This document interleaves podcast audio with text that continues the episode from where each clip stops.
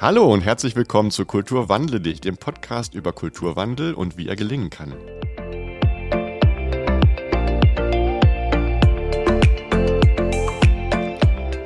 Mein Name ist Markus Schaper. Wir sind in der zweiten Staffel. Es geht um Female Leaders, aber es geht heute auch um New Work.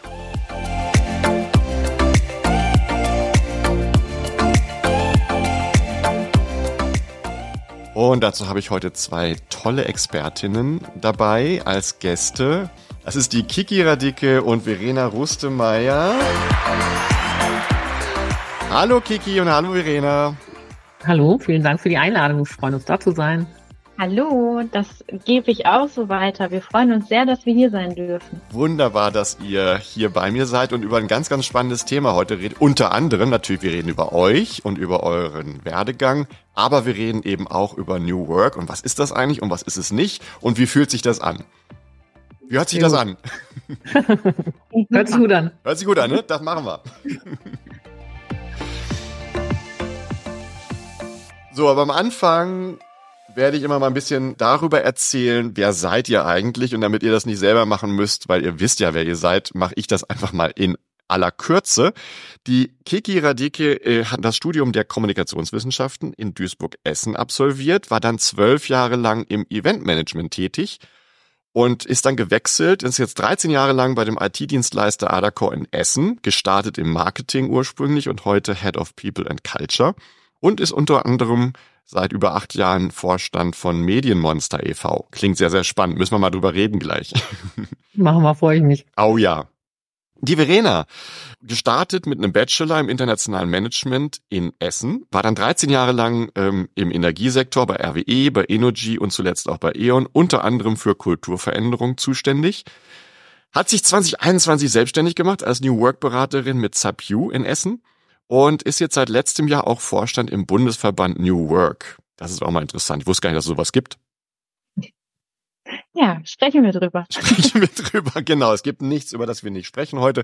Also fangen wir doch mal an. Bevor wir aber anfangen, gibt es noch eine kleine Rubrik.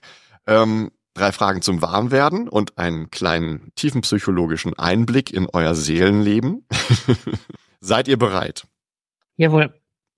Kiki, dann fange ich einfach mal mit dir an. An wie vielen Tagen in der letzten Woche hast du über das Thema Female Leadership gesprochen?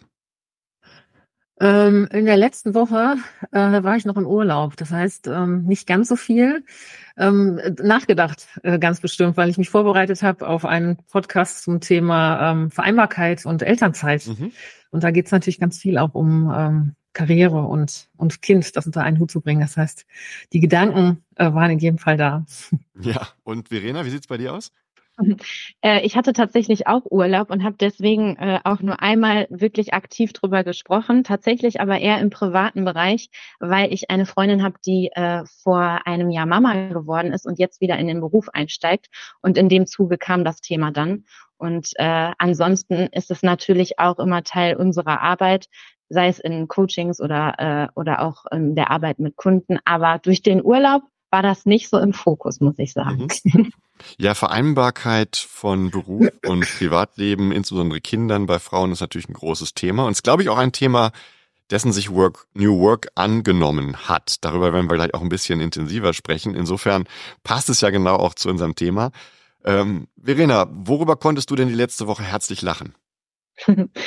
Ähm, wir äh, sind im Moment auf äh, der Suche nach einer Werkstudentin oder einem Werkstudenten. Und äh, wir haben überlegt, also Chris, äh, mein, äh, mein Geschäftspartner und ich, wir haben überlegt, äh, ob es nicht cool sein könnte, ein Video zu machen, wo wir quasi ähm, sagen, wen wir suchen und warum wir jemanden suchen. Und äh, wir haben gedacht, wir machen das mal ganz kurz. Und äh, es hat natürlich, wie das immer bei Videos ist, äh, ein paar Anläufe gebraucht. Und äh, wir haben hinterher über die Outtakes wirklich herzlich gelacht und haben die auch zusammengeschnitten, weil wir gedacht haben, das kann man bestimmt noch mal brauchen. Und äh, das war sehr lustig. Oh, sehr schön. Sind die, sind die öffentlich verfügbar? Nein, noch nicht. noch nicht. Noch nicht, okay.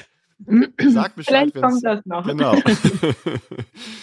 Äh, Kiki, wie, wie sieht's bei dir aus?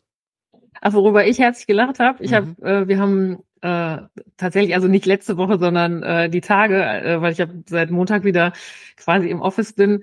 Und ähm, wir arbeiten aktuell mit einer neuen KI oder mit einer KI, die uns ähm, unterstützt, dass wir Prozesse automatisieren können. Die heißt Emma. Und ähm, das ist jetzt so ein Running Gag bei uns geworden, was die Emma so alles machen kann. Oder wenn es um irgendwelche Themen geht, ach, lass das doch die Emma machen. Also, also es war wirklich sind ganz lustige, skurrile Ideen, die da äh, bei den Kollegen aufpoppen, wenn es darum geht, äh, zu überlegen, wo wir unsere neue KI-Kollegin überall einsetzen können. Ja, ja, das übliche Kaffee kochen, Hawaii-Toast machen ähm, und solche Sachen. Die Küche könnte mal aufgeräumt werden, ja. Genau. genau. Sehr schön. Wen wünscht ihr euch denn zu dieser Folge in den ZuhörerInnenkreis, Gigi? Ähm, ich würde mir wünschen, dass Menschen hier sind, die ähm, selbst ähm, Personalverantwortung haben, vielleicht im HR-Bereich unterwegs sind und so ein bisschen Best Practice mitnehmen wollen, ein bisschen hören wollen, wie wir Themen denken oder angehen und danach auch Lust haben, mit uns noch weiter in den Austausch zu gehen, weil ich finde mal ganz, für mich persönlich ist mal ganz wertvoll, das Netzwerk auszuweiten und eben über diese Themen und im Daily Doing auch sprechen zu können und sich da austauschen zu können, um mit voneinander zu lernen und eben gemeinsam im besten Fall bessere Arbeitsbedingungen, Umgebung für die Menschen zu schaffen, für die wir da verantwortlich sind. Mhm. Und Verena, wen wolltest du schon immer mal in diesen ZuhörerInnenkreis sehen? Also ich würde mir wünschen, dass, ähm, dass das Unternehmensvertreterinnen und Unternehmensvertreter hören, die wir einfach mit dem Thema, also wo wir das Thema ähm, ja einfach so ein bisschen mehr in den Fokus rücken, die so ein bisschen sensibilisieren und vielleicht auch inspirieren können und äh, ja, vielleicht einfach auch zum Denken anregen. Das mhm. würde mich freuen.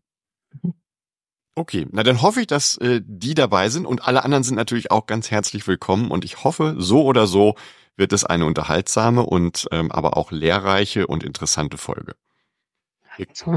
Wir kommen jetzt zur tiefen psychologischen Schublade. Uh. Die kennt ihr vielleicht schon, wenn ihr, wenn ihr das schon mal gehört habt. Ich lese euch jeweils zwei Begriffe vor und würde euch bitten, vielleicht Kiki zuerst und dann Verena mhm. ganz spontan zu sagen, was ihr davon präferiert. Okay? Starten wir. Dann starten Bereit. wir, genau. Als Heißgetränk am Morgen, lieber Tee oder Kaffee? Am Morgen auf jeden Fall der Kaffee. Für die Gemütlichkeit dann der Tee. Bei mir ist es auch der Kaffee. Okay. Übers Wochenende lieber ans Meer oder in die Berge? Ja, da Wochenende auf jeden Fall ans Meer und für den längeren Urlaub gerne in die Berge. Ja, bei mir ist es auch das Meer. Dafür wohnt er ja im Ruhrgebiet relativ weit weg. Ja, das ist super. Ja. Perfekt. Sowohl von Meer als auch von Bergen. Nun gut, kommen wir zur dritten Frage. Als Haustier lieber Katze oder Hund? Katze. Bei mir ist es der Hund. Ah. Die Musik lieber von Vinyl oder aus dem Streaming? Ähm, aus dem Streaming. Ich hatte auch zu Vinylzeiten, habe ich, war ich keine Sammlerin. Äh, also ich, das heißt jetzt Streaming und immer so ein bisschen stimmungsabhängig. Ja, bei mir ist das auch Streaming.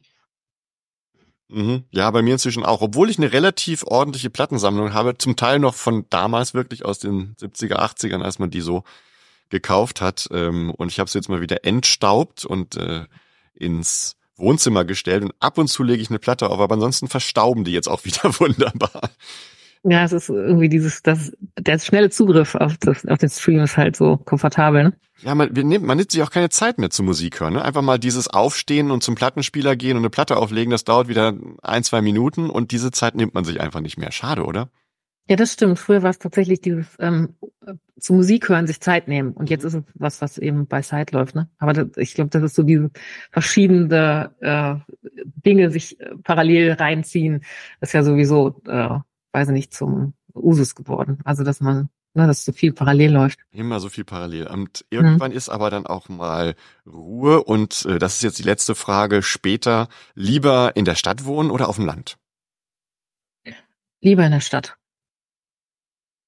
Ich glaube später lieber auf dem Land. Momentan genieße ich es in der Stadt sehr, aber ich könnte es mir auch später mal ländlicher vorstellen. Mhm. Guck mal, ich glaube, das ist unser Altersunterschied, Rena, weil ich denke da schon sehr praktisch.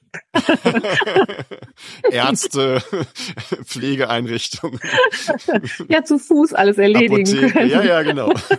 Ne, Irgendwie alles in der, in der Nähe haben. Sowas. Da denke ich auch, oh, lieber nicht so weit weg. Ja, ja, ja, über solche Dinge. Es gibt ja so Phasen im Leben, ne? Da denkt man über sowas nach. Und früher war eine Apotheke, das war halt irgendwie, wo man dann seine Medikamente bekommt.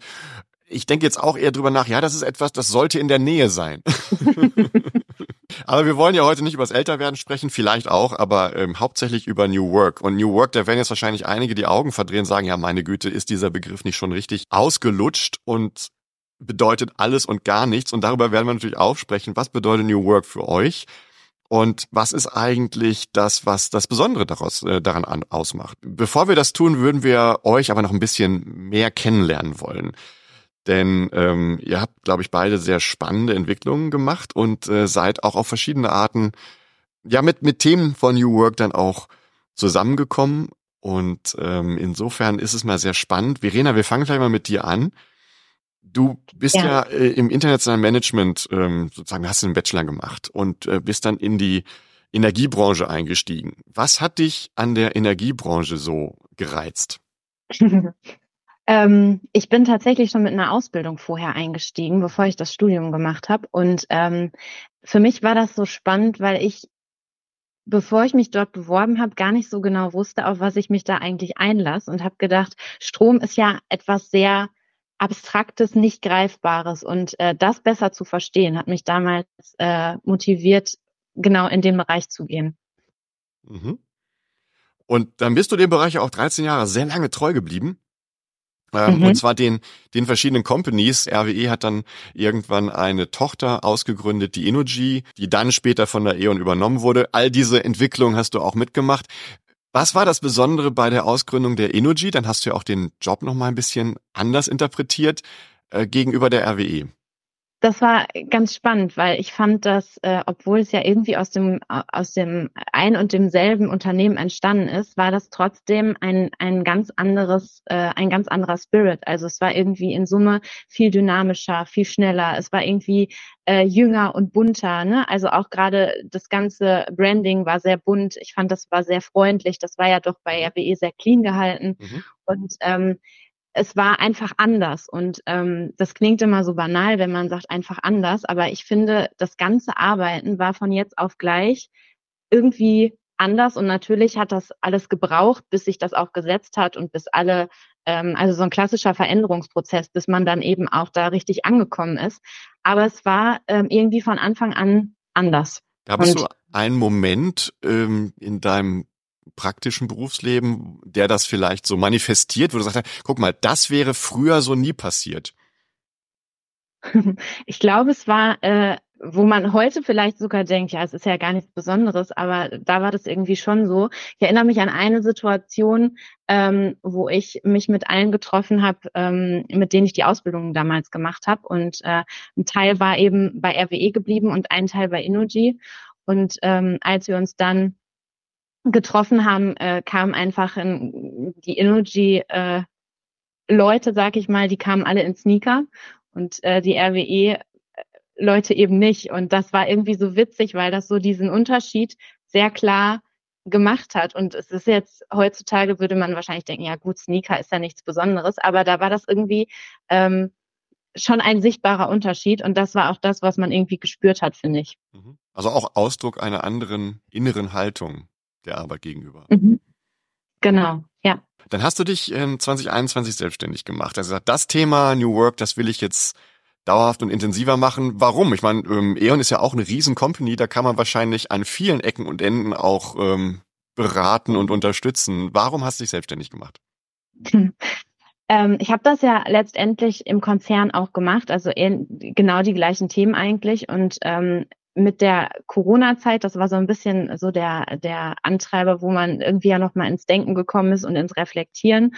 Und ähm, dann haben damals mein äh, Geschäftspartner Chris und ich, wir haben dann damals überlegt, hey, wir können das im Konzern, aber können wir das nicht eigentlich auch für kleinere Unternehmen machen? Weil im Konzern natürlich dauern da die Prozesse sehr, sehr lange. Man ist äh, ein ganz kleines Rädchen, was irgendwie ähm, ja aus der subjektiven Sicht irgendwie nicht so viel bewirken kann und können wir nicht einfach irgendwo auch noch einen größeren Mehrwert schaffen. Und daraus ist dann die Idee ähm, von Subview entstanden und äh, das ja tun wir immer noch mit großer Freude. Mhm.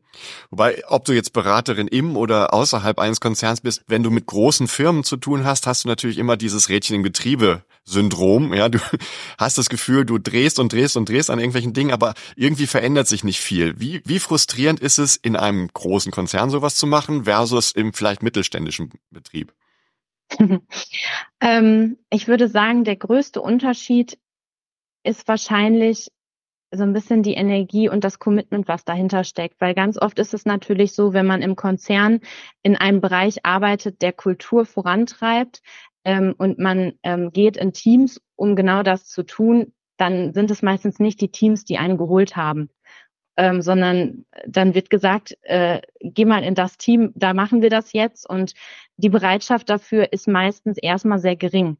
Und ähm, die, natürlich ist viel Skepsis da und äh, man wird nicht unbedingt mit offenen Armen empfangen, sag ich mal. Und das ist tatsächlich manchmal im Mittelstand, ähm, glaube ich, ein bisschen anders, weil ähm, von Anfang an, glaube ich, so das Commitment und dadurch, dass es einfach kleiner ist und manchmal auch familiärer, ähm, ist da manchmal der Anfang in der Hinsicht ein bisschen anders und ein bisschen offener. Ähm, was nicht bedeuten soll, dass es keine Skepsis gibt. Die gibt es immer. Mhm. Gibt es denn da eine, einen Moment, den du beschreiben kannst, wo du dieses Gefühl mit offenen Armen empfangen zu werden ganz besonders hattest? Mhm. Ähm, tatsächlich noch gar nicht so lange her. Wir arbeiten ähm, aktuell mit einer Marketingagentur zusammen. Ähm, ist äh, also auch ein recht kleines Team, aber auch ein sehr junges Team. Und ähm, das macht unglaublich viel Spaß, mit denen zu arbeiten, weil die einfach äh, für alles offen sind ähm, und einfach so diese Mentalität haben, ja, wir probieren das einfach und wenn das nichts ist, lassen wir es halt wieder. Aber da eine sehr, sehr große Bereitschaft ist, einfach auch mal etwas auszuprobieren, was sich vielleicht anfangs auch seltsam anhört. Und ähm, das macht natürlich extrem viel Spaß, weil man sich da ja, also weil sich beide Seiten einfach auch ausprobieren können und weil man da vielleicht auch mal etwas wagt, was man vielleicht im Großkonzern nicht direkt wagen würde. Mhm. Jetzt bist du seit äh, Mitte letzten Jahres auch Vorstand im Bundesverband New Work. Ich, wie gesagt, ich wusste gar nicht, dass es sowas gibt. Was macht denn der, dieser Bundesverband? Also, äh, dass man da noch nicht so viel von gehört hat, liegt einfach daran, dass wir äh, uns selbst erstmal finden mussten und im Hintergrund ganz viel Infrastruktur aufbauen äh, müssen. Das wird sich bald jetzt aber ändern, weil wir jetzt nämlich bald auch äh, quasi nach außen gehen und kommunizieren und Mitglieder äh, akquirieren möchten natürlich. Und eigentlich, ähm, ja, es ist eine, eine Möglichkeit, das Thema einfach auch großflächig aufzuziehen und einfach ganz viele ähm, Player mit an Bord zu holen, die äh, dieses Thema vorantreiben und äh, das einfach, ja, in, ich sag mal, in die, ja, in die Wirtschaft bringen, Unternehmen unterstützen, das auch implementieren zu können, dem ganzen Thema mehr Sichtbarkeit zu geben und natürlich auf menschlicher Ebene einfach auch eine große Plattform für Austausch ähm, zu bieten, voneinander lernen zu können, ähm, weiter äh, sich entwickeln zu können und einfach auch mit Themen in Verbindung zu kommen, die man vielleicht in seinem täglichen Arbeitskontext gar nicht unbedingt hat. Ne? Also vielleicht auch über Themen wie äh, künstliche Intelligenz mehr zu lernen, obwohl es vielleicht nicht in meinem direkten Arbeitskontext aktuell benötigt wird. Und äh, das bietet äh, dieser Bundesverband. Und äh, ja, ich bin schon sehr, sehr, sehr neugierig, wenn dann ähm, ganz viele Mitglieder an Bord sind, wie das dann einfach auch im täglichen Doing aussieht. Mhm. Und Mitglied wird man als Privatperson oder als Firma? Wie geht das? Sowohl als auch. Also man kann sowohl ähm, als Privatperson Mitglied werden. Es können sich aber natürlich auch Unternehmen beteiligen. Ähm, es geht auch in Richtung Sponsorensuche, weil natürlich auch ähm, Events stattfinden sollen, äh, wo genau das, was ich beschrieben habe, eben ähm, passieren soll. Und äh, das geht äh, ja eigentlich, äh, wenn man sich irgendwie, also wenn man irgendwie mitmachen möchte, ist das auf ganz unterschiedliche Art und Weise möglich. Mhm. Okay, prima. Dann freuen wir uns drauf, dass wir demnächst mehr von euch hören.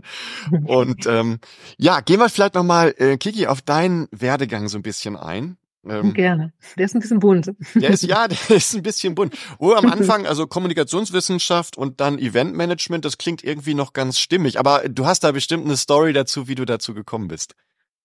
Ja, tatsächlich ähm, äh, bin ich aus dem Studium raus in eine äh, Werkstudententätigkeit, also damals war das Praktika, hat man da gemacht, in Köln in eine Agentur und ähm, bin dann tatsächlich auch direkt reingerutscht in dieses kreative Agenturleben. Das war damals eine Zeit, als ähm, ganz diese äh, großen Firmenveranstaltungen, Imagefilme, ähm, Infomercial drehen und solche Sachen, also wo, wo ganz viel passiert ist. Und da gab es auch diese Studiengänge Eventmanagement oder solche Sachen noch gar nicht. Wir haben quasi das mit aus der Taufe gehoben, dieses ganze Theater und dieses ganze Bunte, was dann, ähm, was jetzt so selbstverständlich ist. Und äh, das war für mich natürlich eine super Zeit. Hat wahnsinnig viel Spaß gemacht, ich habe wahnsinnig viel gelernt, es war sehr, sehr kreativ und ähm, ich bin eine mit Person, die sehr prozessstark ist. Das heißt, es lag mir dann auch gut mit dem ganzen Orga-Kram. Dann ähm, wie das dann auch damals so war. Meine Kinder sind jetzt 21 äh, und 25, das heißt, über Kinderbetreuung und so ein Kram brauchen wir überhaupt nicht zu sprechen, die gab es damals nicht. Mhm. Ähm, das hieß also für mich erstmal raus aus dem Job. Und ähm, mein Mann äh, ist äh, Innenarchitekt, mein erster Mann, und der hat damals schon auch in der Filmbranche gearbeitet. Dann haben wir uns selbstständig gemacht mit einer Firma und haben eben Filmausstattung gemacht. Und das waren dann ähm, die, die zehn Jahre, zwölf Jahre, die ich, die ich das aktiv mit ihm gemacht habe. Ähm, von Betreuung von, von Filmen und Serien, aber auch äh, eben Ausstattungssachen, also ganz eben auch sehr kreativ, viel Orga-Kram, viel Projektmanagement. Und ähm, aus dieser und dann ist eigentlich der Bruch gekommen mit der IT. Ich bin ja überhaupt keine ITlerin und ähm, kenne aber den einen der Geschäftsführer von der Adacor lange der mich irgendwann mal ansprach und sagte, hör mal, du hast doch irgendwann auch mal Marketing studiert, ähm, hast du nicht Lust, mal wieder zu deinen Wurzeln zurückzukommen? Wir brauchen ganz dringend jemand, der uns unser Marketing aufbaut. Und dann habe ich gesagt, ach, warum eigentlich nicht? Ähm, schöne Herausforderung und ähm, habe mich dann in die IT geschmissen. Und da war meine größte Herausforderung nicht die Kreativität und nicht die Organisation, sondern das Verständnis, was soll ich denn da eigentlich verkaufen und bewerben?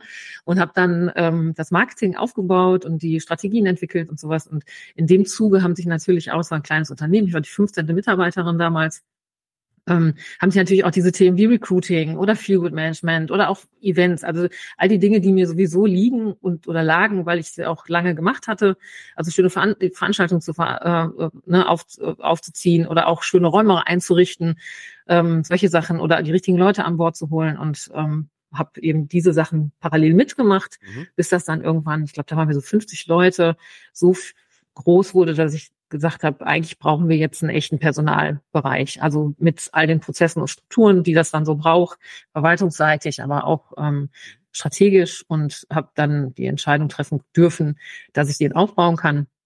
Und das mache ich jetzt, glaube ich, so seit sechs Jahren, ähm, das ganze HR-Thema. Aber du kamst ja irgendwie, ich kann mir vorstellen, kulturell muss das doch ein Schock gewesen sein, aus diesem sehr kreativen Filmumfeld äh, zu kommen und dann in so eine, naja, sehr prozessorientierte und technologisch äh, denkende Branche wie die IT-Dienstleistung, IT-Hosting zu kommen. Was, wie, wie groß war der Schock und inwiefern war der da?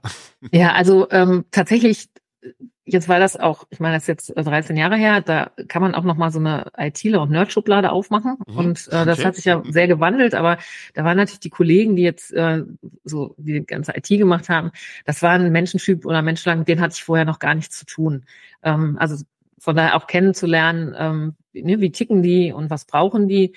Ähm, was aber eigentlich super geholfen hat, oder was ist, eigentlich war es immer schon und ist immer noch eine super Kombination, eben jemanden wie mich zu haben, der mit diesem kreativen Ansatz ankommt und so branchenfremd war, dass ich ja äh, alles in Frage gestellt habe. Also mhm. ich mache das sowieso gerne, immer den Status quo in Frage zu stellen, mal zu sagen, müssen wir das so machen? Kann man es nicht anders machen? Und mir zu überlegen, ob man nicht noch äh, andere, andere Ansätze irgendwie mal ausprobieren kann.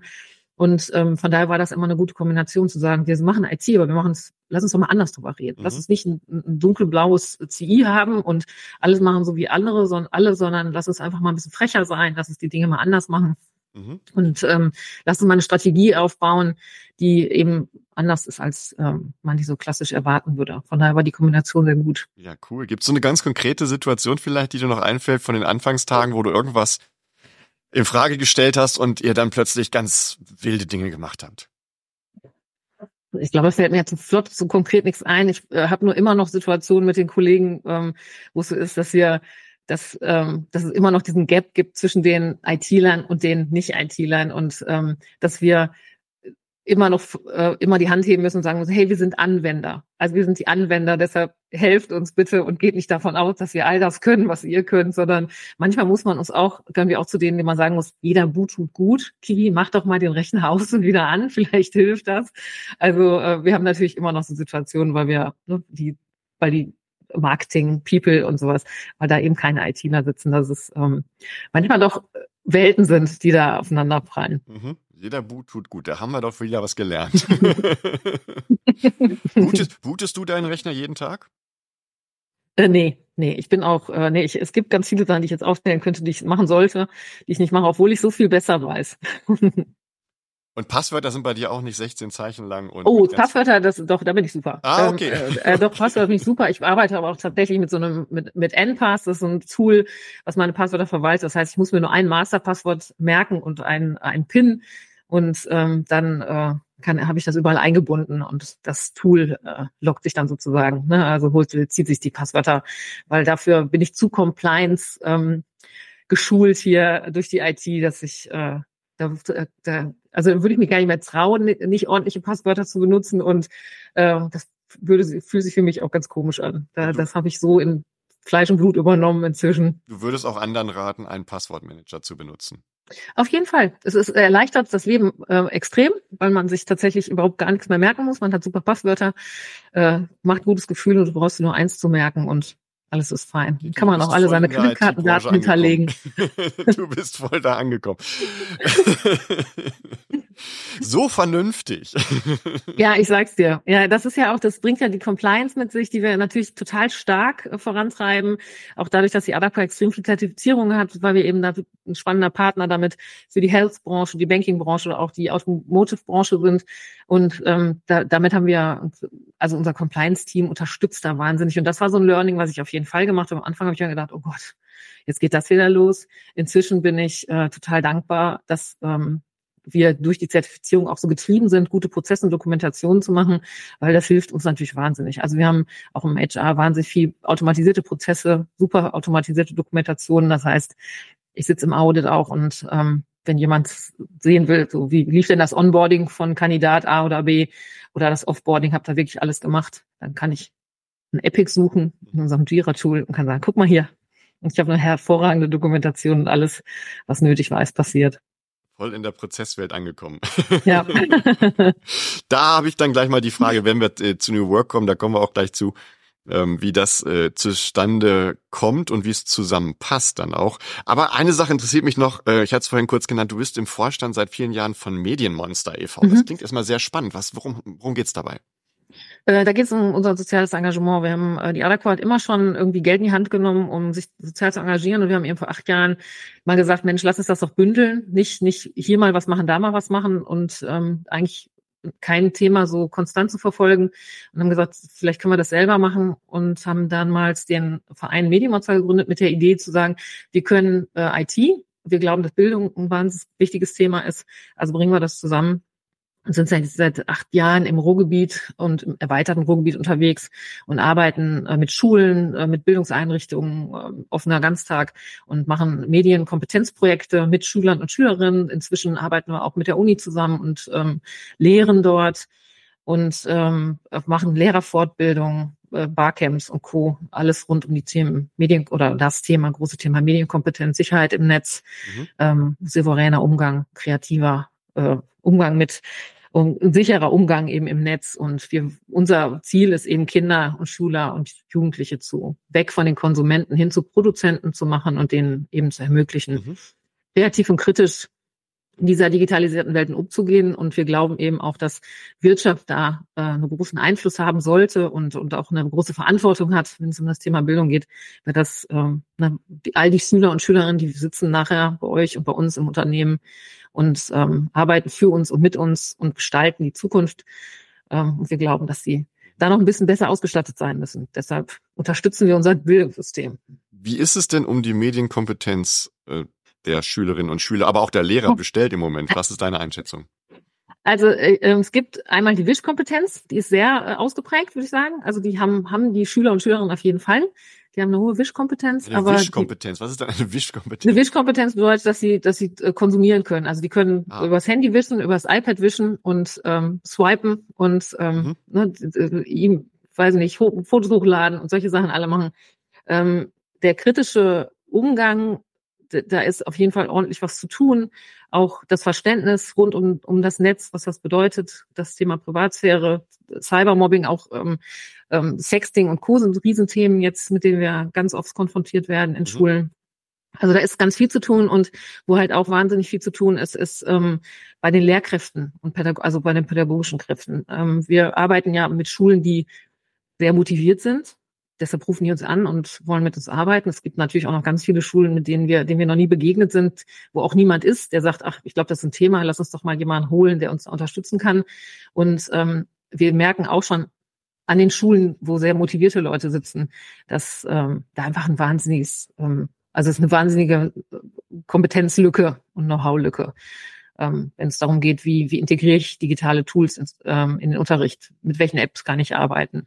Mhm. Manchmal sogar, wie kriege ich denn eine App hoch oder runtergeladen auf ein, auf ein iPad? Wie kriege ich Daten gelöscht? Da war ja Corona fast so eine Schocktherapie auch für die Schulen und vor allem für die Lehrer. Ähm, insbesondere diejenigen, die eigentlich nur Frontalunterricht ihr Leben lang gemacht mhm. haben und plötzlich ja irgendwie damit klarkommen mussten, dass ihre Schüler nicht mehr vor ihnen sitzen, sondern irgendwo zu Hause und ähm, glaubst du, dass Corona uns da wirklich geholfen hat, letztendlich auch mehr Kompetenz in diesem ganzen Thema Digitalisierung und auch ähm, Internet zu entwickeln? Ähm, nee, also ich glaube, ähm, Kompetenz nicht. Ähm, äh, nutz, also ähm, gezwungen, wir sind gezwungen, das zu nutzen auf jeden Fall. Ne, das, das, das äh, war jetzt nötig. Bei vielen Schulen ist es ja dann auch tatsächlich wieder zurückgegangen. Also das, dann ist es ein gezwungener Einsatz von digitalen Medien, aber nichts, was aus Überzeugung eingesetzt wird.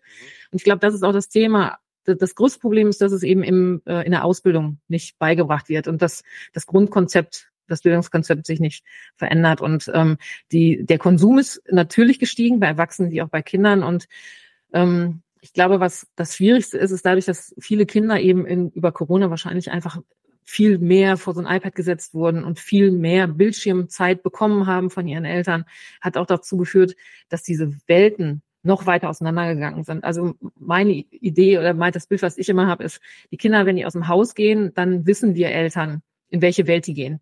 Wir wissen, wo die sich bewegen, wir, wir kennen diese Welt, wir können die einschätzen. Die gehen aber, wenn die um die Ecke sind, öffnen die eine Tür, die wir nicht kennen, in eine Welt, die wir nicht kennen, in diese digitale Welt. Da wissen wir nicht, mit wem die befreundet sind, wir wissen nicht, was sie da tun, wir kennen uns selbst da nicht aus, weil die wenigsten Eltern da aktiv äh, in, in der digitalen Welt unterwegs sind, in der die Kinder unterwegs sind. Und ähm, das ist das größte Thema. Ne? Dieses, das, also für uns Thema im Eltern, bei Elternnamen ist immer digitales Kinderzimmer. So, wo sind eure Kinder? Wie sieht das echte Kinderzimmer von euren Kindern aus? Mhm. Das Digitale und nicht das, was ihr, was ihr kennt und wo ihr denkt, das könnt ihr steuern. Ja. Ähm, also diese digitale Realität, ähm, der, in der die Kinder unterwegs sind. Das ist auch für mich als Vater immer eine sehr spannende Frage gewesen. Jetzt sind meine Kinder auch schon relativ alt. Aber ist es eher die Frage, die zu erziehen, dass sie wissen, wo sind gute Orte, wo man sich aufhalten kann und wo sind schlechte und den schlechten geh da besser nicht hin, so hinterm Bahnhof, da werden Drogen verkauft, geh da nicht hin, das gibt's ja auch im Internet, solche Orte. Mhm. Ähm, oder besser damit umgehen zu lernen. Also das ist dann sozusagen die digitale Selbstverteidigung. Was ist deine Sicht der Dinge? Was, was soll man den Kindern mitgeben?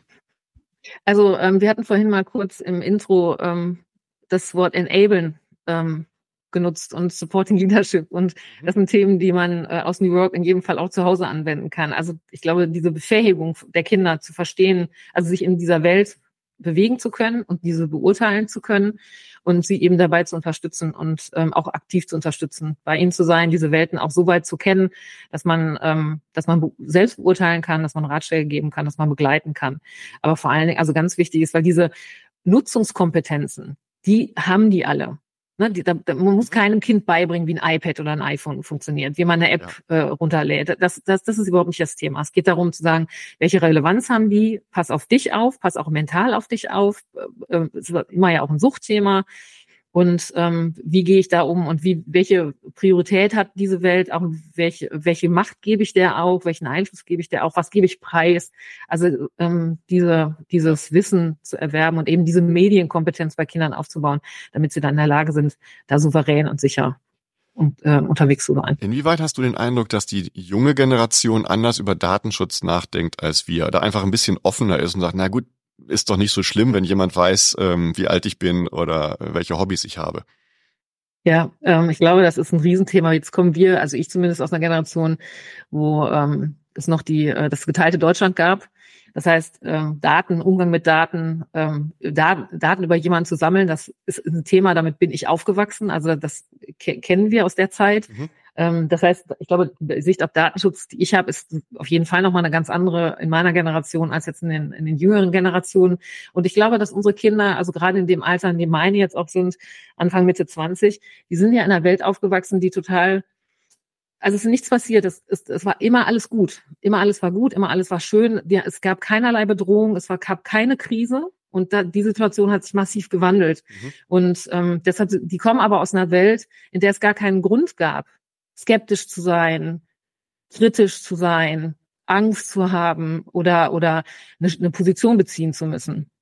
Und ähm, deshalb glaube ich, wie du das gerade formuliert hast, ist das so, dass sie offener damit sind, weil sie ähm, noch keine Begegnung damit hatten, was denn passieren könnte, wenn man ähm, zu freizügig mit seinen Daten ist, weil sie sich das gar nicht vorstellen können. Mhm. Also doch eher, lass uns äh, auch die junge Generation ähm, dahin bringen, dass sie vorsichtiger sind. Ja. Und es nicht einfach akzeptieren, dass heute alles Mögliche geteilt wird, sondern dass, dass das Teilen auch wirklich ein bewusster Prozess ist dann. Ja, und dann, um den Bogen zu Compliance nochmal zu schlagen, dann auch zu sagen, ähm, auch im Unternehmen zu sagen, vielleicht haben wir da auch als, als Unternehmer oder ähm, als Führungskräfte so ein bisschen so eine Verantwortung dafür, da auch eine, eine Awareness zu schaffen, zu sensibilisieren und ähm, da auch zu unterstützen, was das Thema angeht. Mhm. Verena, das kommt ja wahrscheinlich auch im Kontext eurer Arbeit immer mal wieder auf. Äh, das Thema Datenschutz, wie gehe ich mit sensiblen Daten um? Ähm, Gerade wenn man New Work macht, äh, tendiert man ja dazu, oder wir werden gleich wieder darüber sprechen, was es ist und was es nicht ist, äh, mehr Interaktion zwischen Menschen zu fördern, unter anderem. Ähm, was natürlich auch bedeutet, dass man dann sich austauscht und dass man vielleicht mehr von sich auch preisgibt, als es vielleicht früher der Fall war. Wie geht ihr damit um? Ähm, ich, das ist eine sehr gute Frage. Ich glaube, das ist, also gerade ähm, bei uns geht es ja auch viel um, um zwischenmenschliche Interaktion. Und ähm, da sind wir eigentlich immer so, dass wir sagen, natürlich ist es schön, wenn man, wenn man auch versucht, mehr auf die, auf die emotionale, zwischenmenschliche Schiene zu gehen und vielleicht auch mehr zu teilen, als es vielleicht früher üblich war. Allerdings eigentlich immer nur auf freiwilliger Basis, weil man kann ja niemanden zwingen. Ne? Also man kann ähm, also ich freue mich darüber, wenn man, wenn man fragt, wie war dein Wochenende oder wie geht's dir oder wie war der Urlaub. Aber es gibt ja auch einfach Menschen, die äh, wollen das einfach nicht erzählen oder die sind das auch einfach nicht gewohnt, dass sie das im beruflichen Kontext gefragt werden. Und äh, deswegen finde ich es immer wichtig und so arbeiten wir auch immer, dass, ähm, dass wir quasi die Menschen, die das möchten, ähm, dazu ermutigen, das zu tun. Ähm, aber die, die da einfach vorsichtiger sind, ähm, die auch erstmal vorsichtiger sein zu lassen. Und es kann ja sein, es ist ja immer auch eine Art von Veränderungsprozess, dass sich das einfach im Laufe der Zeit ähm, nach und nach ändert. Aber ähm, so gehen wir eigentlich immer mit diesen Themen um. Jetzt gibt's ja auch so Formate, wie zum Beispiel ein Mood-Check am Anfang des Tages, des Stand-ups oder des Meetings, ähm, wo man dann gefragt wird, wie geht's dir jetzt im Moment? Wie ist dein Mut? Wie ist deine aktuelle Stimmung? Und natürlich dann auch mal nachfragt, wenn der Mut nicht so gut ist oder wenn er besonders gut ist. Ähm, und da entsteht natürlich auch eine gewisse Gruppendynamik und man möchte vielleicht gar nicht ja außen vor bleiben, wenn man sagt, ja, mir geht's nicht so gut, aber ich möchte nicht drüber sprechen. Ist ja schon ein bisschen awkward. Äh, was, was sagt er den Teams da? Also ich finde, wenn man sagt, mir, mir geht's nicht so gut, aber ich möchte nicht darüber sprechen, finde ich, ist das ja eigentlich schon die Königsdisziplin, mhm. weil man sich mitteilt und direkt sagt, ich möchte jetzt aber nichts. Also es ist gerade auch so in Ordnung. Mhm. Ähm, was ich eigentlich immer, ähm, ja, was ich eigentlich immer sehr schade finde, ähm, und das habe ich auch selbst schon erlebt, sind einfach so Stimmungsabfragen, wo jemand sagt, mir geht es nicht gut und es wird einfach drüber weggegangen, ne? Und keiner geht drauf ein. Und äh, das finde ich eigentlich immer so dass ich mich dann frage, okay, warum macht ihr das denn eigentlich? Also mhm. das ist ja nicht authentisch und es ist auch nicht, weil ich mich wirklich für das Gegenüber interessiere, sondern es ist einfach nur, um Haken hinter dieses äh, ja hinter dieses Format zu machen, wo ich dann denke, okay, dann kann man sich's auch sparen. Ne? Und deswegen sagen wir eigentlich immer, wenn ihr sowas macht, dann ähm, dann auch, weil alle offen dafür sind und weil weil man es probieren möchte Und ähm, dann aber natürlich, wenn jemand sagt, äh, heute ist nicht mein Tag, aber ich möchte auch nicht drüber reden, äh, das dann einfach auch zu akzeptieren und zu sagen, okay, völlig, völlig in Ordnung. Okay. Ja, jetzt sind wir schon mitten im Thema New Work. Gehen wir noch mal einen halben Schritt zurück und äh, definieren mal, und da würde ich euch beide bitten, mal hm. eure Definition äh, dazu zu geben. Kann man das in, in ein paar Worte fassen? Was ist für, was bedeutet für euch New Work? Ich versuche mal zu starten. Ich glaube, die Verena ist da die äh, größere Fachfrau. Also ähm, für mich bedeutet New Work auf jeden Fall nicht, äh, wir richten alles schön ein und haben ganz tolle Räumlichkeiten und dann machen wir mal New Work, sondern es ist vielmehr, ähm, und ich glaube, das gibt es auch kein One Size Fits All. Es gibt nicht diese eine Definition, die für alle gilt, sondern ich würde, für mich bedeutet das und bei der Adacor ist das, wie wir das leben, dass wir versuchen, über ähm, auch mit Arbeitsweisen und Agilität eine, eine, ein Umfeld zu schaffen, wo die Kollegen ihre Wirksamkeit spüren und ähm, erleben können und wo sie mit ihrer Expertise tatsächlich was erreichen können, aber das auch sichtbar ist und wo sie ähm, ja das ihre Arbeit als sinnstiftend empfinden, eine Zufriedenheit möglich ist, eine, eine Kombination aus ähm, Arbeiten und, und Privatleben geht und wo ich auch der Mensch sein kann, der ich bin und wo ich äh, eher auf meine Stärken geachtet wird, als auf meine, als versuche meine Schwächen auszumerzen und ähm, wo, wo ich in ein System passe, ähm, wo ich eben mit dem, was ich mitbringe und mit dem der Bereitschaft, die ich an den Tag lege, eine maximale Wirksamkeit habe und damit auch ja weiß, warum ich was das, was ich gerade tue, tatsächlich tue und welchen, welchen Effekt ich damit erziele. Also ehrlich gesagt kann ich da gar nicht so viel ergänzen. Also ich hätte jetzt gesagt, ähm, für mich ist New Work, New Work Arbeit ähm, menschenzentriert und bedürfnisorientiert zu gestalten. Also zu schauen, dass Menschen, ähm, ähnlich auch wie das, was Kiki jetzt gesagt hat, dass man, ähm, dass man äh, mental gesund äh, arbeiten kann, dass man sein Potenzial entfalten kann, dass man ähm, leistungsfähig arbeiten kann und dass man sich ein Stück weit einfach auch selbst verwirklichen kann. Und das hat sicherlich auch ganz viel mit, mit Sinnstiftung zu tun. Und ich denke, wenn man ähm, eine, ein, eine Arbeit findet, wo, wo das möglich ist, dann ist man, glaube ich, schon sehr nah an New Work dran. Und ich bin auch der Meinung, es gibt äh, keine Lösung für alle, sondern das ist super individuell. Und das, was für den einen funktioniert, muss für das andere Unternehmen noch lange nicht funktionieren. Mhm. Und ähm, ich glaube, das hat auch ganz viel mit, mit Ausprobieren zu tun und, äh, und ähm, ja, und einfach auch dem Ganzen Zeit zu geben, weil das mhm. nicht von auf morgen funktioniert. Ja, das äh, auszuprobieren finde ich auch nochmal einen ganz wichtigen Punkt. Ich glaube, das ist wahrscheinlich auch ein Teil von New Work, offen zu sein, als Unternehmen zu sagen, wir sind offen für Veränderungen. Und ähm, dann dieses Bedürfnisorientierte, was du gerade gesagt hast, ne, dann auch zu sehen, also hinzuschauen, welche Bedürfnisse haben wir denn? Hat das Unternehmen, haben die Mitarbeitenden, also alle, der ganze Kosmos, der da dran hängt, und dann die Veränderung auch anzuschieben und auch mitzugehen und sinnvoll zu gestalten. Mhm. Äh, jetzt gibt's ja einige Unternehmen, die sagen, na komm, mit Corona und der Digitalisierung, wir haben jetzt ähm, Work from everywhere, also du kannst zu Hause arbeiten, du hast Arbeitszeitautonomie, du mhm. kannst, ne, du hast irgendwie Flexzeiten und so weiter. Es gibt Selbstorganisation in den Teams. Ähm, es gibt ähm, ja vielleicht auch ne, weniger Hierarchien. Man, man schiebt also viel dem Individuum oder den Teams zu. Ist das schon New Work? Ist das die Freiheit, von der ihr redet?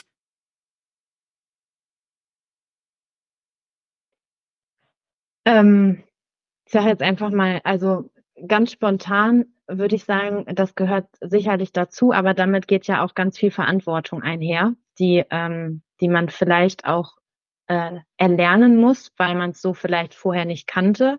Das heißt, ich glaube schon, dass ähm, die Freiheit total gut ist und auch zu New Work dazugehört.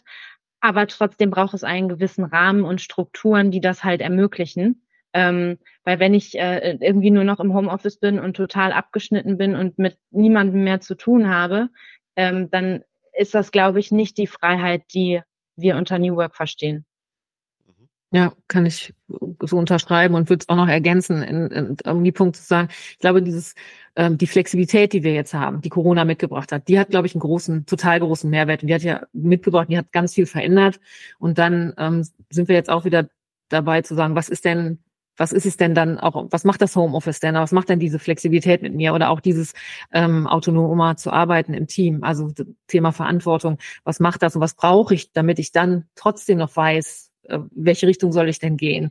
Was ähm, ist denn gewünscht oder was kann ich denn gut oder wie kann ich denn mit meiner Expertise hier Mehrwert bieten? Und ich glaube, da muss man ganz viel Leadership dran packen und ganz viel sinnvolle Tools vielleicht dran packen, damit ähm, auch im Homeoffice, wenn ich ganz alleine bin und wenn ich sehr autonom vielleicht Projekte verantworten kann und sehr autonom mit meinem Team arbeiten kann, dass ich dann ähm, immer noch das Gefühl habe, dass ich Teil des Unternehmens bin, dass ich eingebunden bin, dass ich eingebunden bin in die Erfolgsgeschichte, dass ich eingebunden bin in, in die Kultur. Mhm. Was ist denn, äh, gibt es eine Grundlage, die man braucht als Unternehmenskultur, damit überhaupt sowas wie New Work funktionieren kann, damit es nicht eine Abhakübung ist, wie wir vorhin ja gesehen haben mit dem, mit dem Mood-Check, wenn man da nichts mitmacht, dann ist es halt eine Abhakübung, fein. Aber was braucht's für eine Unternehmenskultur, damit New Work auch wirklich bei den Menschen ankommt? Also ich glaube, dass es ein Macht- und Hierarchiethema in jedem Fall ist. Also ich glaube, New Work ist ganz schwierig in einem Unternehmen, was stark hierarchisch organisiert ist und, und wo ganz wichtig ist, ähm, also wo, wo viel gefiltert wird, zum Beispiel, wo wenig Transparenz ähm, herrscht. Äh, das würde ich sagen, sind Themen, die wichtig sind grundsätzlich von der Kultur ohne Offenheit und ohne die, die, ähm, also auch die Idee mal aus der Komfortzone rauszugehen oder äh, auch in den Austausch zu gehen, die Kommunikation machen zu wollen, auch, auch ähm, Interesse an den Bedürfnissen der Mitarbeitenden zu haben, ähm, aber auch mit dem, also als Unternehmer sich mit dem, mit dem Wunsch auch äh, transparent Kommunikation zu machen, damit die Mitarbeitenden überhaupt wissen, wer ist denn das Unternehmen eigentlich und was braucht das denn eigentlich? Ich glaube, da ist alles schwierig. Da kann ich das mit, da kann ich Tools einführen, ich kann vielleicht agile Arbeitsweisen einführen, ähm, aber dieses emotionalere Element von New Work, glaube ich, ähm, wird man dann nicht erreichen. Mhm. Und ja. woran, woran sehe ich das als Mitarbeiter? Dass, dass meine Firma oder mein Leadership bereit ist wirklich für neue Ideen und New Work? Also ich denke, in erster Linie ähm, kommt da auch dem Top-Management eine ganz wichtige Rolle zu, nämlich einfach ähm, ein Stück weit für dieses Thema auch zu brennen oder auch ähm, ja überzeugend zu erzählen, warum man sich überhaupt als Unternehmen mit diesen Themen beschäftigt und auch eine gewisse, ein gewisses Zielbild zu haben. Ne? Also auch ähm, die Mitarbeitenden mitzunehmen und zu sagen, warum machen wir uns denn eigentlich auf den Weg dahin? Und äh, wie soll das denn eigentlich mal aussehen? Weil ich glaube, ganz häufig passiert es, dass, äh, dass kleine Veränderungen vorgenommen werden und äh, ganz viele Menschen wissen gar nicht, warum ist das jetzt, warum sollen wir es jetzt auf einmal anders machen als die letzten 20 Jahre? Und ähm, ich glaube, Kommunikation ist da wahrscheinlich mit der wichtigste Schlüssel und einfach viel die Menschen einzubeziehen, zu erklären, ähm, hinzuhören, was denken die darüber, ne? Stichwort Skepsis, die wird immer da sein und auch Menschen, die das einfach nicht gut finden oder die auch Angst davor haben, weil sich plötzlich Dinge verändern. Ähm, weil gerade wenn, wenn man sich auch außerhalb des Gewohnten bewegt und außerhalb der Komfortzone, äh, fühlt sich das ja einfach auch für viele Menschen nicht gut an. Und ich glaube, ähm, da hinzuhören und, und auch darauf einzugehen, was die Menschen vielleicht auch für Sorgen haben, ist, glaube ich, ganz wichtig. Mhm. Gibt es so etwas, was euch aufgefallen ist, ähm, was sich geändert hat, wenn man so morgens zur Arbeit fährt? Habt ihr da eine andere Sicht drauf, was euch jetzt erwartet oder mit welcher Stimmung ihr zur Arbeit fahrt nach New Work versus davor? Also für mich auf jeden Fall. Ich habe ähm, also was für mich so ein, so ein ähm, Schlüsselerlebnis äh, war, als wir angefangen haben mit OKRs zu arbeiten zum Beispiel. Das hat ein, äh, eine unglaubliche Transparenz ins Unternehmen gegeben plötzlich und einen Austausch untereinander und äh, auch die Möglichkeit, ähm, dass viel informiertere Entscheidungen innerhalb von Teams getroffen werden konnten. Und wenn ich jetzt, äh, wenn ich jetzt morgens inzwischen ins Büro fahre und mit meinen, äh, also in Meetings gehe mit meinen Teams, dann macht das einen Wahnsinnsspaß zu sehen, wie die einzelnen Teams unsere gemeinsamen Themen oder ihre Themen vorantreiben und wie sie irgendwie die Verantwortung dafür übernehmen und eben wissen, dass sie diese Sicherheit haben, dass sie Dinge ausprobieren können, dass sie Entscheidungen treffen können und dass wir, ne, und wenn eine Entscheidung nicht die richtige war, dann drehen wir sie wieder zurück und, und, und lernen daraus und überlegen uns, wie können wir es anders und besser machen. Also das ist kein, es gibt keine Sorge, Angst, Zurückhaltung, ähm, dass man das Falsche sagen könnte, dass man jemandem auf den Fuß treten könnte oder äh, ne, jemand das Gefühl hatte, man sägt an seinem Stuhl oder wie das so klassisch ja irgendwie auch sein kann. Und ähm, also für mich ist das wirklich dieses, also als Führungskraft habe ich eine wahnsinnige Freude daran zu sehen, wie die Teams äh, arbeiten können. Diese, da habe ich noch mal eine Frage zu, zu den ähm, OKRs, äh, OKRs, ähm, OKRs. Die man kann es ja sagen, früher gab es ja auch Ziele und, und Zielerreichungen und Gespräche darüber und ähm, es gab auch Deliverables und Endprodukte und so weiter. Was ist denn jetzt das, äh, ne, ich, kann das, ich kann ja jetzt das Ziel Objective nennen und ein Endprodukt ähm, Key Result. Was ist denn jetzt wirklich im, in den Köpfen der Menschen passiert, dass sich da was verändert hat? Ähm, ich würde sagen, es ist visionärer. Also ich vorher war das so, da war die Zielvorgabe oft ähm, top-down. Also gab es klare Zielvorgaben auch für Führungskräfte zu sagen, so das und das zu erreichen, die Zahlen sind zu erreichen, das sind seine KPIs. Mhm. Dann ist man so ein bisschen alleine gelassen worden. Im Zweifel auch nach einem Jahr hat man sich nochmal zusammengesetzt und gesagt, so wie sieht's denn eigentlich aus? Das heißt, die Führungskräfte haben vielleicht auch nicht so richtig Support bekommen von, von ihren Führungskräften. Jetzt finde ich, ist es so, ähm, ähm, also A, kommt es nicht mehr rein von Führungskräften, sondern ähm, Objectives und Key Results werden ja im Team erstellt und werden miteinander verhandelt. Also bei uns sind mindestens 60 Prozent kommen aus dem Team und maximal 40 Prozent werden von der Führungskraft eingekippt oder von der Geschäftsführung eingekippt. Ähm, das heißt, wir, wir versuchen, ein Objective ist ein, ein angestrebter Zustand in der Zukunft, der ist visionär. Das ist irgendwie, da darf man auch ein bisschen äh, auf die Kacke hauen, sagen wir mal, was wäre denn geil, was wollen wir denn erreichen? Und dann zu überlegen, und welchen, mit welchen KPIs können wir das denn belegen? Und dadurch, dass das so dieses Visionärere ist, ähm, man das gemeinsam überlegt, auch überlegt, welche Expertise haben wir denn im Haus? Was, wo will das Unternehmen denn hin? Weil die Objectives und Key Results des Unternehmens kenne ich ja auch, also die übergeordneten Ziele. Das heißt, ich kann mich hinsetzen mit meinen Teams und kann sagen, was können wir denn aus der Verwaltung, aus, der, aus dem People-Team, was können wir denn dazu beitragen, dass das Unternehmen, dass die Adacor diese Ziele erreicht. Und das eben gemeinsam zu machen und dann auch gemeinsam darauf zu gucken, wie können wir es messen? Also welche Milestones können wir erreichen, um das dann wiederum runterzubrechen in eine Wochenplanung. Und das macht das Ganze halt total greifbar. Das sind keine abstrakten Ziele, die zu erreichen sind und irgendwelche wilden KPIs, die vielleicht unerreichbar sind, sondern es ist total, es wird total greifbar. Ich habe Quartalsziele, das heißt, es ist ein abge, ne, abgegrenzter Zeitraum. Ähm, und ich guck, jede Woche kann ich daran arbeiten, dass ich meine KPIs und meine, also meine Key Results erreichen kann. Und das heißt, ich habe eine totale Sinnhaftigkeit auch in dem wöchentlichen Arbeiten. Ich weiß ganz genau, warum ich diese Aufgaben gerade erledige, die ich erledige, weil die einzahlen auf die Ziele, die ich erreichen will mit meinem Team. Ich glaube, das ist ein großer Unterschied. Mhm. Und inwiefern glaubst du, dass es dann wirklich auch auf der operativen Ebene ankommt? Weil es ist natürlich schon klar, wenn ich jetzt ähm, irgendwie meinen Mail-Eingang ähm, anschaue, da, da steht ja nicht, das ist jetzt Key Result 14, ähm, daran musst du arbeiten, sondern man muss das ja irgendwie für sich dann auch entsprechend ja umsetzen und und auf etwas äh, mappen, was da jetzt gerade so zu tun ist. Könntest du für dich sagen, äh, wie das aussieht, beziehungsweise wie viel deiner Meetings, die du hast, wirklich sinnstiftend sind im Sinne eines Key Results und wie viel sind eher so, naja, administrativ oder da muss ich halt dran teilnehmen als Führungskraft? Ähm, also ich würde sagen, 80, 90 Prozent sind mindestens sinnstiftend und der Rest, so wie hier jetzt, ist Spaß.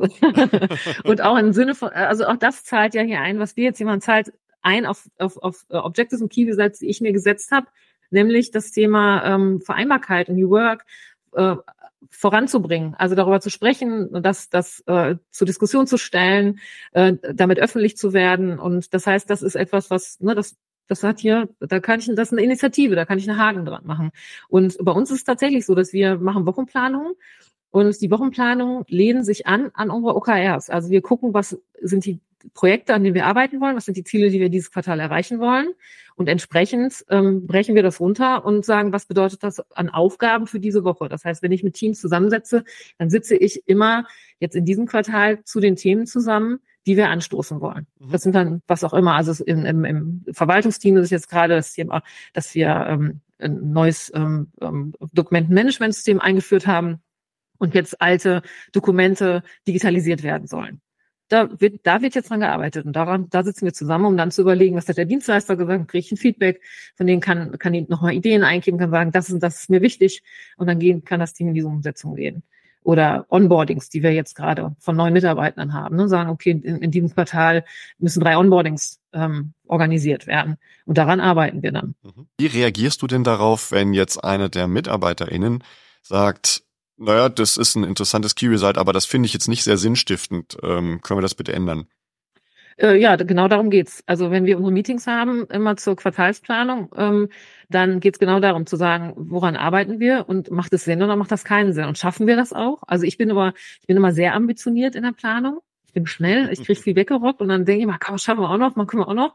Mhm. Und ähm, dann sind es eher so meine Kolleginnen, die dann sagen, Kiki, wir glauben auch, dass, dass wir das hinkriegen können, aber lass uns doch einmal überlegen, ob das Sinn macht oder ob wir nicht ähm, irgendwie uns auf die drei Themen konzentrieren und dann ziehen wir das ins nächste Quartal zum Beispiel, ähm, weil genau darum geht's, dass wir es verhandeln. Also wir verhandeln es untereinander, wir stellen es der Geschäftsführung vor, unsere, unsere Quartalsziele und wir verhandeln es mit den anderen Teams, wenn Abhängigkeiten da sind. Mhm. Also ich habe, wenn ich jetzt irgendein Tool einführe und ich brauche die IT dazu, muss ich, die, muss mit denen ja mich auch zusammensetzen und sagen, hör mal, ist das möglich? Könnt ihr uns da dieses Quartal unterstützen? Mhm. So und wie immer, wenn es sehr spannend wird, äh, soll man aufhören. Nee, nicht ganz. Aber äh, die Zeit ist schon wieder um. Und äh, wir haben ja noch einen zweiten Podcast vor, wo wir noch ein bisschen mehr über Details, über New Work Practices und wie sich das anfühlt und wie man das einführen kann, sprechen wollen. Insofern erstmal vielen, vielen Dank für den ersten Teil, für die Offenheit, was euer Leben anbelangt, aber auch so die ersten Einsichten zu New Work. Ich hoffe, das war schon mal sehr hilfreich für die ZuhörerInnen.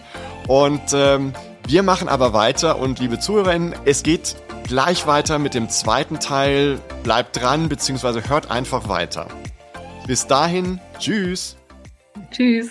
Tschüss.